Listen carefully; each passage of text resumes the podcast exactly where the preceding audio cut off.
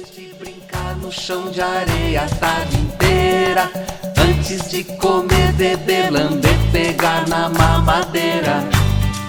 Lava uma mão, lava outra, lava uma mão, lava outra, lava uma. A doença vai embora junto com a sujeira. Velhas bactérias mando embora embaixo da torneira. Água uma. Lavar as mãos, tratar a água, ferver o leite, limpar a casa são hábitos tão corriqueiros que não temos ideia que faz relativamente pouco tempo que foram incorporados ao cotidiano da sociedade. Podemos afirmar que foi o trabalho científico de Louis Pasteur que contribuiu decisivamente para entendermos o papel dos microrganismos no desenvolvimento de diversas doenças e mudou o nosso jeito de pensar os cuidados com a saúde. Louis Pasteur nasceu em Dole, Jura, na França, a 27 de dezembro de 1822. Seu pai, um militar aposentado, tinha um curtume, local onde o couro é curtido antes de ser utilizado para confeccionar artefatos têxteis. Em 1847, Pasteur defende seu doutorado em ciências. Em seus primeiros estudos, ele diferenciou dois isômeros do ácido tartárico após uma minuciosa separação dos cristais a partir de seus formatos e sugeriu que a estrutura dos cristais está relacionada à organização espacial dos átomos que formam a molécula de determinada substância.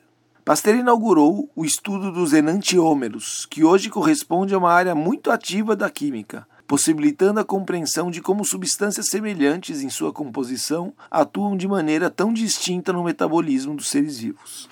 A indústria do vinho já tinha grande importância econômica para a França no século XIX. O imperador Napoleão III contratou o experiente Pasteur para examinar diversas questões relacionadas à redução da qualidade do vinho francês. Ele então demonstrou que a fermentação acética do vinho, aquela que torna vinho azedo como vinagre, é causada por um microorganismo presente no ar e que se prolifera no vinho em determinadas condições.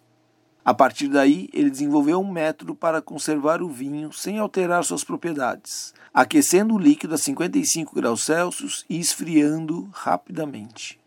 Esse processo é largamente utilizado para a conservação de alimentos hoje em dia e é conhecido por pasteurização, uma homenagem ao cientista que desenvolveu o método. Você certamente já ouviu falar em leite pasteurizado. Continuando seus estudos, Pasteur demonstrou que a fermentação assim como a putrefação e diversas doenças, são causadas por microrganismos. Esses seres vivos são encontrados na água, no ar, no solo ou em outros meios e podem se proliferar se encontrarem em uma situação favorável, geralmente com a presença de alimento.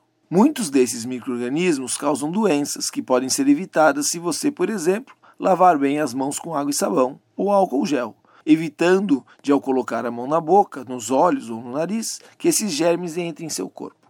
Nessa época, existiam muitas teorias para explicar como as pessoas e os animais adoeciam. Pasteur utilizou seu grande talento para desenvolver experimentos que demonstraram que os micróbios não aparecem do lixo ou da carne apodrecida, mas se proliferam a partir de germes presentes no ar ou no próprio material. Se você conseguir evitar a presença desses microorganismos, a doença não acontece. Essa é a ideia por trás da esterilização dos instrumentos utilizados em hospital, por exemplo. Assim, evitamos que a doença passe de um paciente para outro.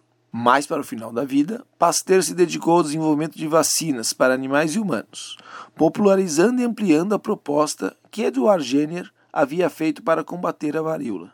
Em 1881, em uma demonstração com 50 ovelhas, Pasteur vacinou 25 delas e, em seguida, injetou a bactéria anthrax em todas. Apenas 24 sobreviveram, todas vacinadas. Foi Pasteur que desenvolveu a vacina antirrábica, salvando diversas vidas humanas. O Instituto Pasteur, fundado em Paris e posteriormente em outros 26 países, é até hoje um dos principais centros de desenvolvimento de vacinas no mundo e o próprio imperador do Brasil, Dom Pedro II, foi um dos patrocinadores da construção do Instituto em Paris na época. Louis Pasteur morreu em Villeneuve-le-Tang, na França, a 28 de setembro de 1895. E mais de 120 anos depois de sua morte, muitos governantes não perceberam a importância do uso de máscaras e das vacinas para evitar a disseminação da Covid e reduzir os riscos de complicações para a população. Quantos brasileiros morreram por causa dessa irresponsabilidade? Por sorte, temos um sistema único de saúde, o SUS, instituições sérias como o Instituto Butantan e a Fiocruz, com muita gente competente que lutou para que a população brasileira tivesse acesso à vacina e finalmente reduzíssemos o número de mortos pela pandemia. MTST, quem sabe mais, luta melhor. Houve uma queda na bolsa e o investidor que quase se trumbica foi salvo por uma ação de Dona Neuma e Dona Zica. Foi descoberta a vacina que vence, domina, cura e fortifica. Dona Neuma, em nome da ciência, fez a experiência e salvou Dona Zica. Pra resolver qualquer parada,